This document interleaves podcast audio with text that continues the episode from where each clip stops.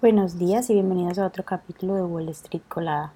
Hoy jueves 29 de junio los futuros del Dow Jones subieron un 0.2%, los futuros del S&P 500 subieron un 0.2% y los futuros del Nasdaq subieron un 0.3%, mientras que los futuros del petróleo subieron un 0.5% y los futuros del Bitcoin subieron un 1.69%.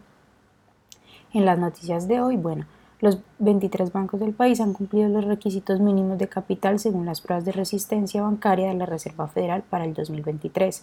Este año los bancos se enfrentaron a un escenario de recesión global severa que incluía un aumento del 10% en el desempleo y un descenso del 38% en los precios de la vivienda. En otras noticias, se espera que el aspartamo, un edulcorante artificial de uso común en refrescos dietéticos y alimentos envasados bajos en calorías, sea declarado posiblemente como cancerígeno el próximo mes por una sección de investigación de la Organización Mundial de la Salud. Compañías como Coca-Cola, que cotiza con el ticker KO, y PepsiCo, que cotiza con el ticker PEP, podrían verse afectadas, pero no se han manifestado aún al respecto. Microtechnology, que cotiza con el ticker MU, presentó sus resultados al cierre del miércoles. La compañía reportó una pérdida por acción de 1.43 sobre ingresos de, 3.75 mil millones. Mirando al siguiente semestre, Micron espera tener una pérdida por acción de entre 1.12 y 1.26 dólares sobre ingresos de entre 3.7 mil millones y 4.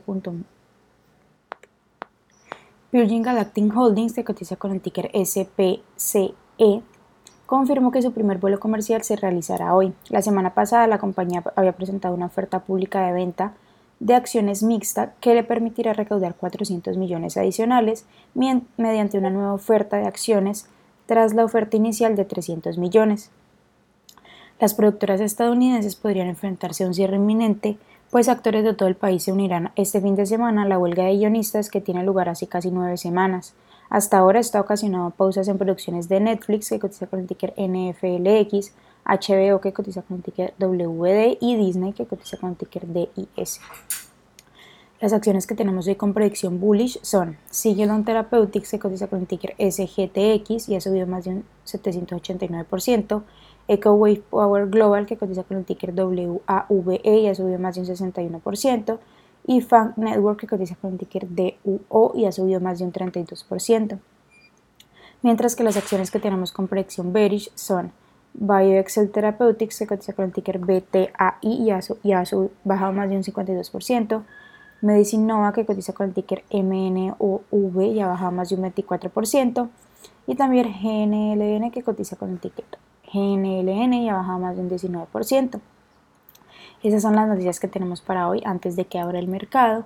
Les recuerdo que pueden encontrarnos en todas nuestras redes sociales como arroba Spanglish Trades y además visitar nuestra página web www.spanglishtrades.com en donde ya van a encontrar disponible el registro para nuestro siguiente evento, Bootcamp Secretos del Day Trading.